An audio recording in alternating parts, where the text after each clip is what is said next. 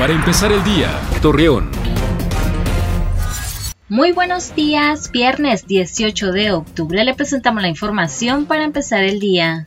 El robo es un delito que afecta a diario en empresas, casa, habitación y a transeúntes, por lo cual Mario Alberto Alvarado Rodríguez, consejero presidente de Empresarios Lerrenses, aseguró que este asunto no concluye de la noche a la mañana y pide a las autoridades que se tenga mayor vigilancia en la ciudad por parte de los elementos policíacos para que estos crímenes desciendan. Mañana sábado 19 de octubre es el Día Internacional de la Lucha contra el Cáncer de Mama. Es por ello que se han creado e incrementado las campañas de concientización para las mujeres y se realicen exámenes médicos para la detección y un tratamiento oportuno de esta enfermedad, ya que es la segunda causa de muerte más frecuente.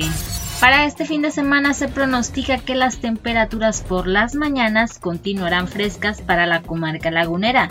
Los valores mínimos oscilarán en los 16 y las máximas alcanzarán solo los 32 grados centígrados, cielo despejado a nublado, así lo informó la Comisión Nacional del Agua. Acompáñenos con toda la información dos minutos antes de las 9 de la noche por Mega Noticias. Para empezar el día, Torreón.